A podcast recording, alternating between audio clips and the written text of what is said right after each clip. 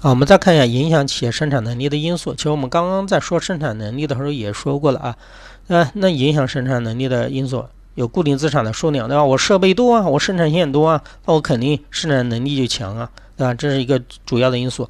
还有一个就是固定资产是工作的一个时间，对吧？比如说我现在啊，这个工厂的话是两班倒，两班倒的话一般是八个小时，加起来就十六个小时。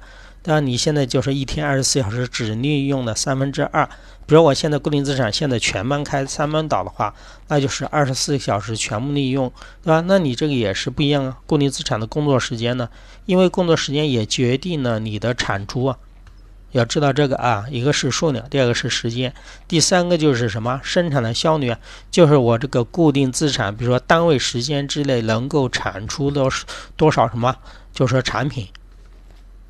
比如说，我把这三个拿我刚才举的那个例子啊，就是说我现在是有那个八万辆，一年可以那个下线八万辆，那我现在要把它翻一倍怎么办？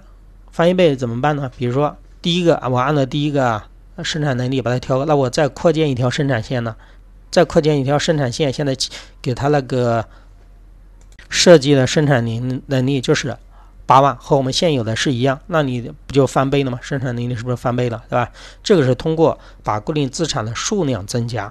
第二个，固定资产的什么工作的时间？比如说我现在是，呃，那个一天的话是生产十个小时，是八万辆，对吧？那一年下来是八万辆。那我现在不想增加固定资产的数量，我现在把班次增加，现在就是增加的什么？以前是十个小时，现在是二十个小时，那也可以把生产能力翻一番呢。这是一种情况，再看一下固定资产的生产效率。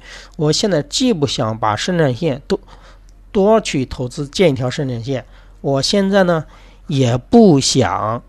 就说增加那个工作时间，因为的话工人会累，那怎么办？那我现在进行技术改革，我把整个生产线的效率给调高，我把整个生产线的这个流水的速度给加快，翻一倍，就是把以前的那个效率翻一倍，就是把整个流水线的时，就是整个速度，因为你们应该去看一些那个实际里面的一些那个纪录片啊，反映工厂的，就看流水线的流水线的那个车在上面。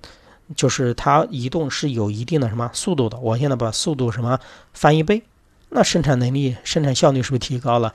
那生产能力也是什么翻一翻？按照我刚才所说的啊，把速度提高一倍，看到没，同样同样一件事情，我想要把这个企业的从一年八万辆翻到十六万辆，我就可以通过三个方式增加生产线，那个增加生产线的工作时间，增加生产线的这个什么那个效率。所以说要记得这个例子啊，好，这是三个因素啊，喜欢考多选题。